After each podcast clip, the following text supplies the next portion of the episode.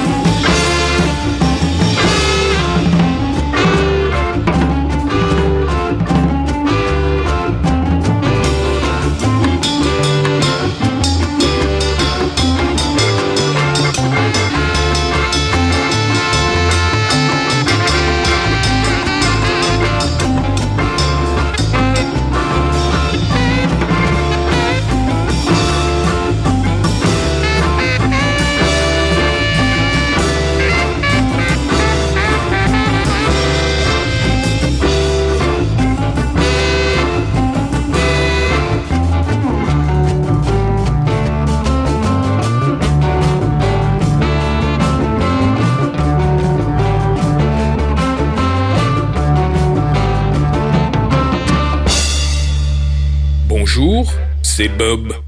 Mais vous pouvez m'appeler Christophe, Christophe Sirkis, avec vous pour une heure de pop music. On vient d'écouter les Rolling Stones, Can't You Hear Me Knocking, un titre qui figure sur la première face de cet album qui a déjà fait parler de lui, rien que par l'originalité de sa pochette, conçue en partie par Andy Warhol, avec cette fameuse photo centrée sur la braguette d'un jean bien fourni, une braguette qu'on peut ouvrir. À l'époque, bien sûr, tout le monde ouvrait la braguette pour n'apercevoir en dessous qu'une partie du bas-ventre d'un modèle censé être Mick Jagger, mais personne n'en était sûr. Plus bas, il n'y avait que du blanc, censure oblige. Pop art concept, promotion très originale. Cet album avait-il vraiment besoin qu'on fasse tout ce bruit au sujet de son habillage? Car tout de même, la plupart de ses titres sont d'une grande qualité, même si les critiques snobs de l'époque vont lui préférer le double album suivant, enregistré pour partie dans le sud de la France et intitulé ironiquement Exile on Main Street.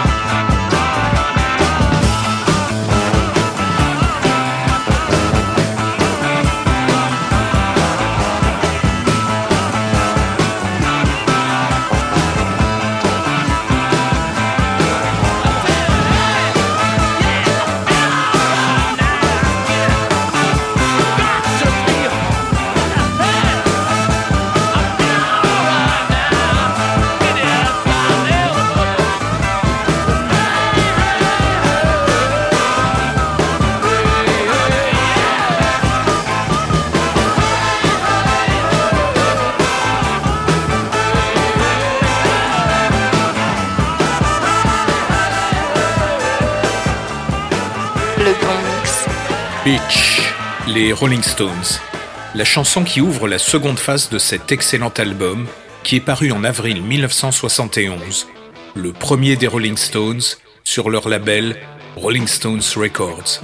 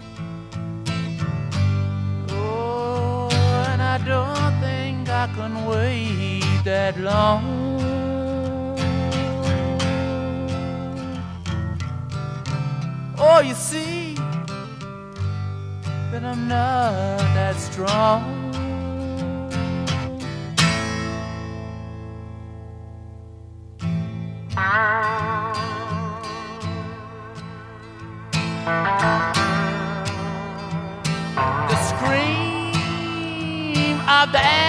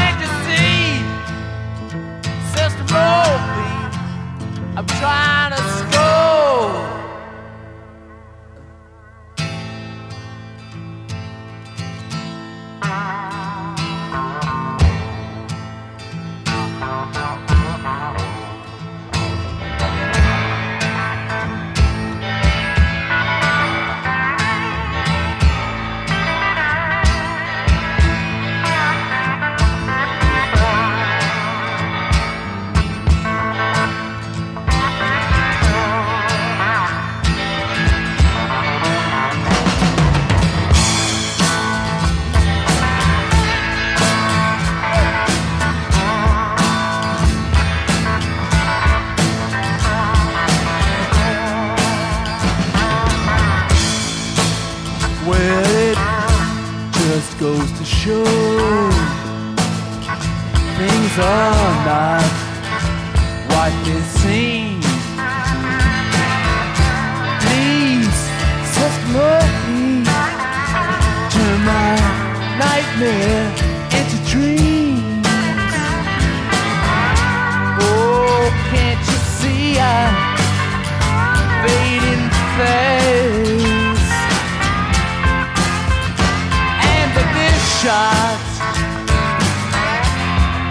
will be my last.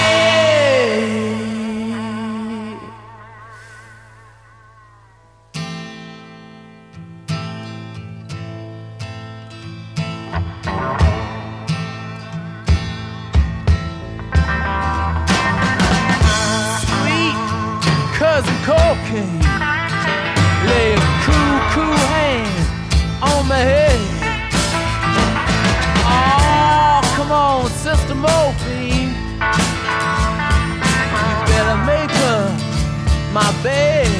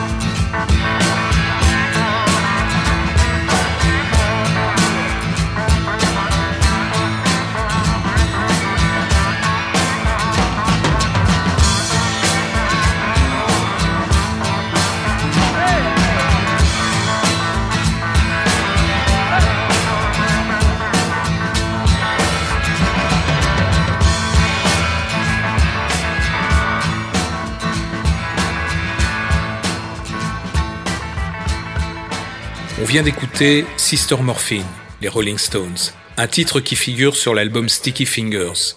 Sister Morphine, c'est un exercice un peu provocateur tout de même pour l'époque. Écoutez bien les paroles. Quoi qu'on en dise, Mick Jagger a toujours été un excellent chanteur, capable de transmettre les émotions, un peu à la façon des acteurs américains issus de l'acteur studio, qui sont formés de façon à vivre intensément les personnages qu'ils incarnent. Sister Morphine, musicalement, c'est un climat tout à fait stonien, avec ce solo à la slide guitare, aussi blues que démoniaque, avec ce piano qui semble perdu dans une arrière-cour, bien loin. Avant Sister Morphine, c'était Wild Horses, une chanson dont les biographes disent qu'elle a été écrite à un moment où Mick et Marianne, sa compagne de l'époque, Marianne Faithfull, connaissaient un épisode difficile de leur relation. Une chanson sobre et émouvante, également sur cet album qui a tourné en boucle dans ma petite chambre de Châtillon à l'époque. Extrait du livre Star Mustang, Châtillon, 1972-1973. Ma première petite amie s'appelle Dominique. Elle est dans la même classe que Stéphane. Nicolas a été relégué dans une classe dont on dit à l'époque qu'elle est adaptée. On est au collège de Châtillon-sous-Bagneux. On dit le CES de Châtillon, il est tout près de la mairie. À la récré, les trois sont inséparables. Mais Dominique s'intéresse plus aux frères aînés de Nicolas et Stéphane. En avance sur son âge, Dominique sait jouer aux échecs et elle a déjà de bonnes références en littérature, même érotique. Par contre, en matière de musique, elle écoute des chanteurs de variété française qu'on trouve insipides et qui ne correspondent pas du tout à nos goûts. Je lui fais découvrir Alice Cooper, Chicago, les Doors et cet album des Rolling Stones. Comme on n'a pas beaucoup d'argent de poche, on l'a emprunté à la discothèque communale et je l'ai repiqué sur le Grundig TK45S de notre père. Les haut-parleurs intégrés de l'appareil sont puissants et certains trucs comme cet album sonne particulièrement bien dessus. Stéphane et moi, on raconte à Dominique un week-end passé avec notre père en Hollande. Visitant Amsterdam, on est passé devant la vitrine d'un disquaire dans laquelle il y avait un PLV en carton, avec les quatre Rolling Stones tout nus, grandeur nature, tenant à la main en guise de cache-sexe la fameuse pochette créée par Andy Warhol. Depuis l'entrée d'un nightclub situé dans le sous-sol d'un vieil immeuble, on pouvait entendre ça.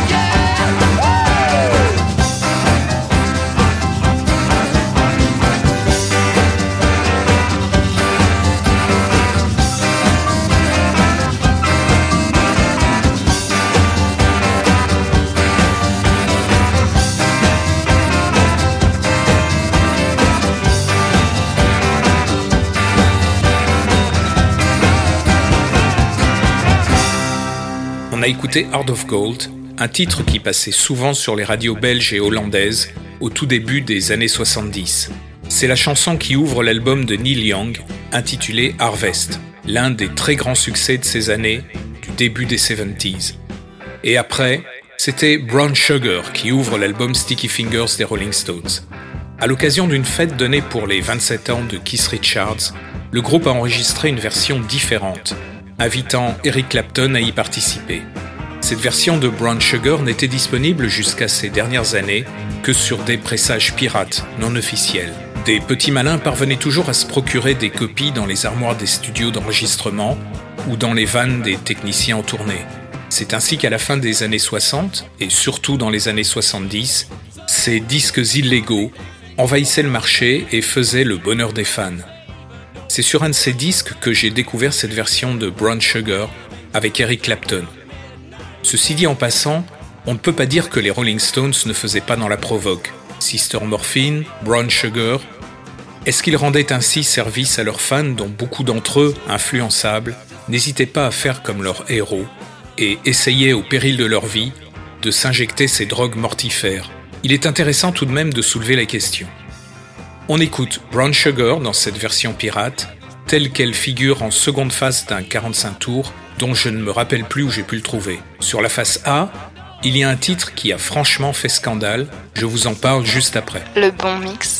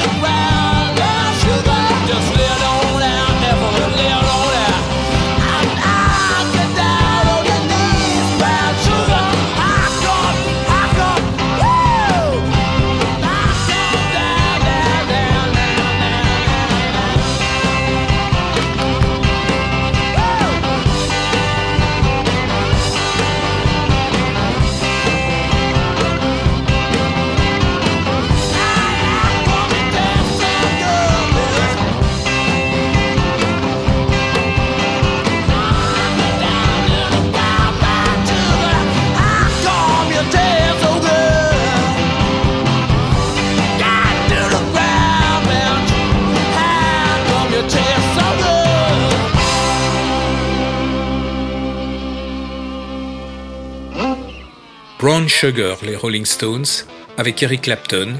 Cette version telle qu'elle est gravée sur ce 45 tours pirate, totalement non officiel, totalement illégal que j'ai acheté en 1977, je ne me rappelle plus où. Chose intéressante, je vous le disais, sur ce 45 tours, il y a un autre exercice de provoque auquel se livre Mick Jagger. C'est d'ailleurs la face A de ce 45 tours, bien plus accrocheuse pour un disque pirate que la version alternative d'un titre déjà connu. On écoute Cocksucker Blues. Si vous êtes pudique et que vous comprenez l'anglais, alors bouchez-vous les oreilles. Sinon, écoutez, et vous constaterez que c'est quand même gonflé de la part de Mick Jagger de produire un tel truc au tout début des années 70. Je vous explique après la raison de cette démarche.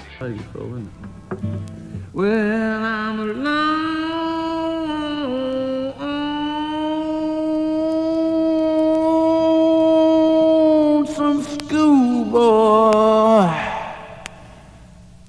and I just came into town.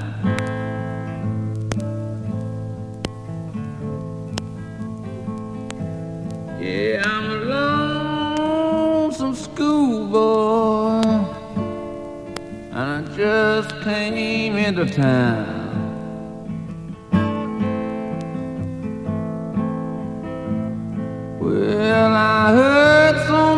About London, I decided to check it out.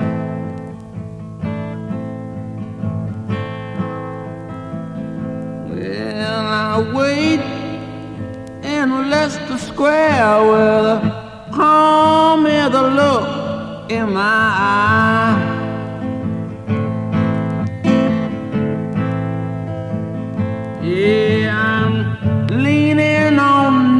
Nelson's collar, but all I do is talk to the line.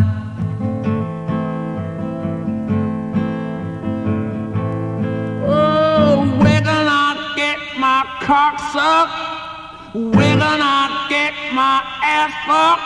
I may have no money, but I know where to put it every time.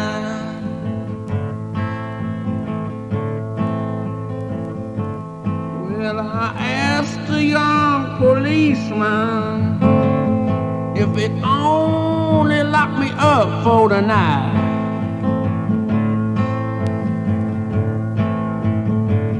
Well, I had pigs in the farmyard. Some of them, some of them, they're alright.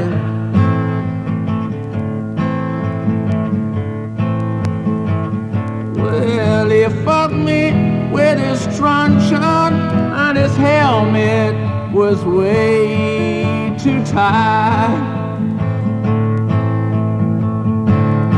Oh, where can I get my cock sucked? Where can I get my ass? Well, I ain't got no money, but I know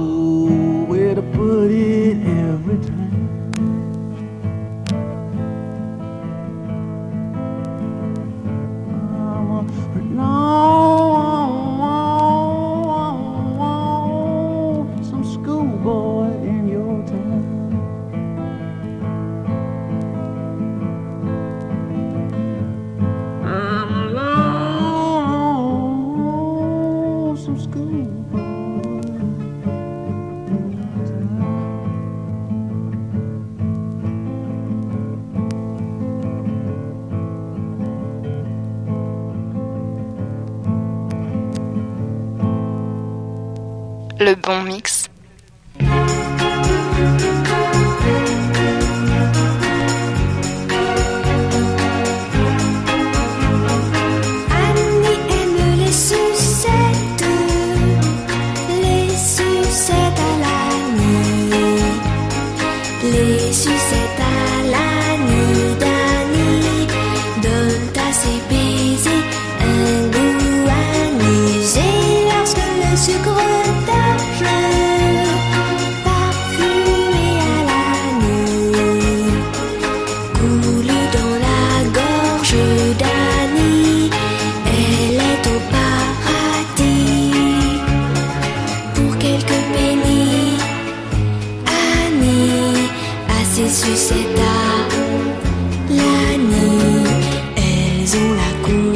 De ses grands yeux, la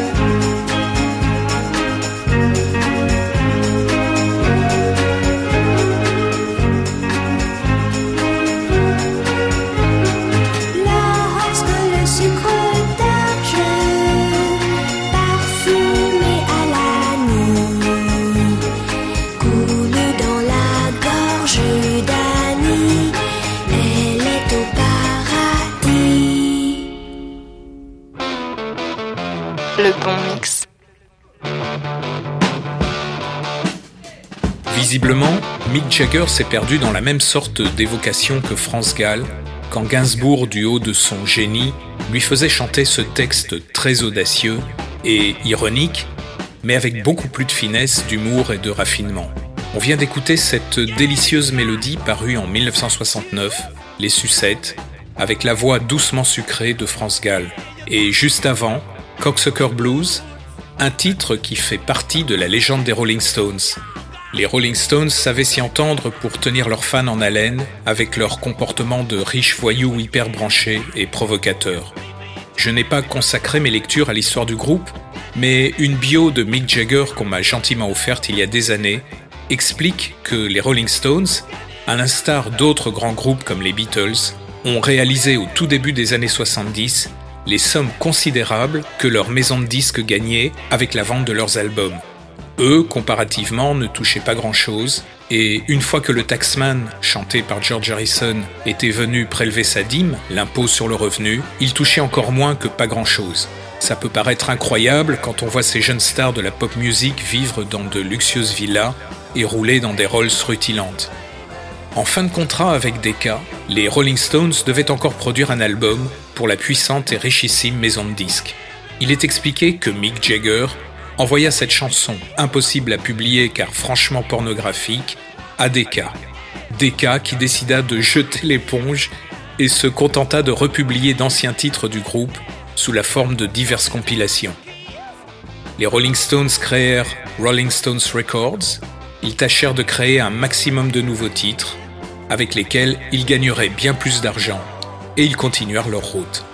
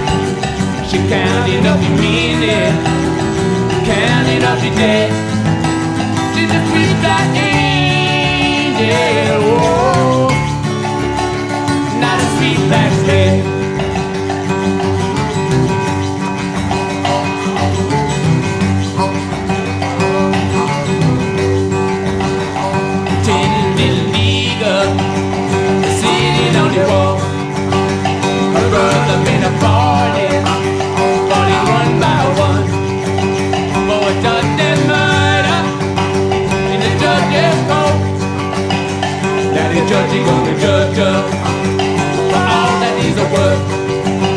We do that indeed We do that indeed That indeed Keep on pushing.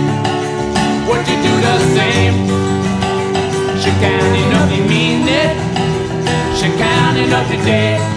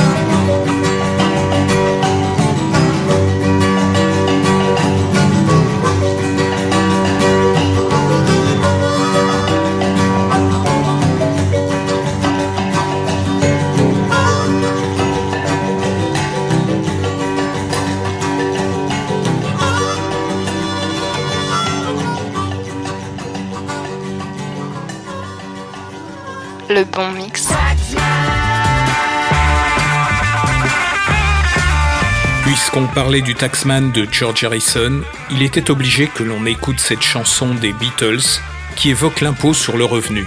Un impôt qui semblait être un souci dans les années 60 pour les stars de la pop music. À mon avis, ils devaient tout de même relativement bien gagner leur vie. Deux premiers ministres anglais successifs sont cités dans cette chanson, Wilson et. If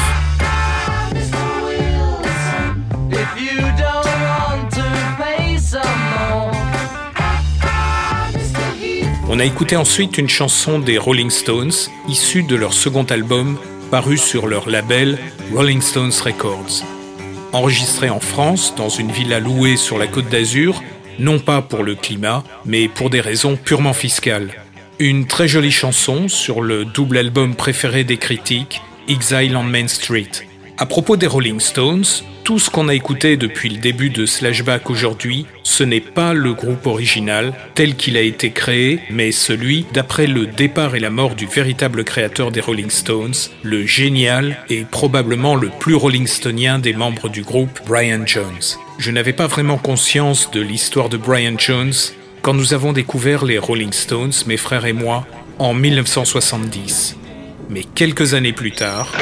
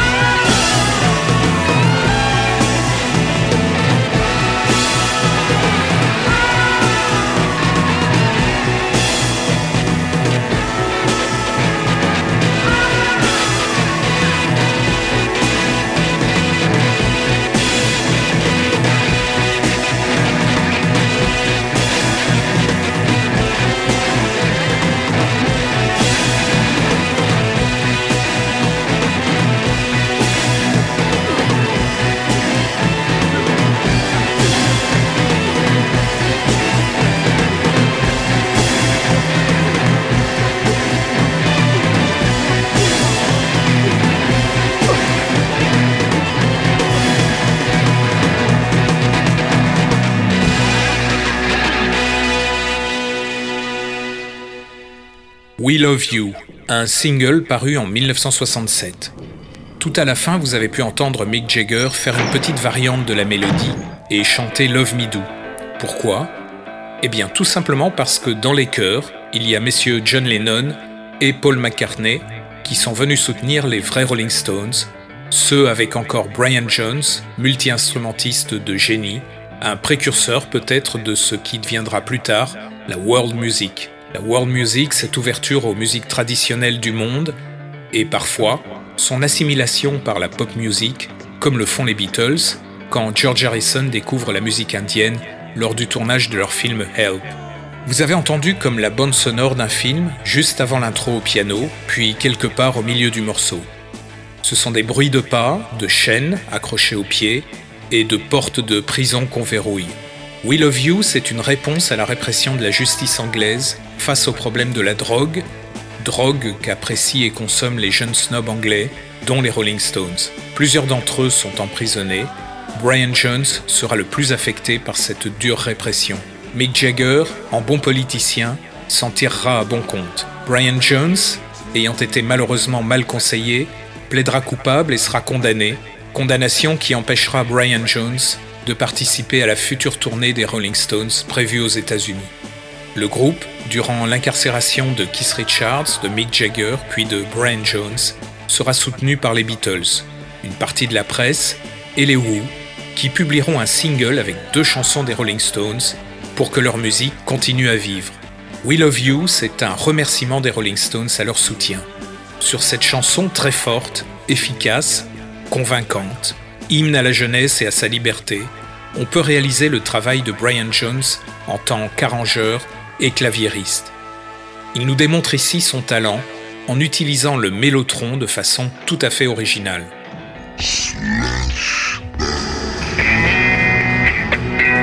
Les Rolling Stones et le fantastique Brian Jones à suivre.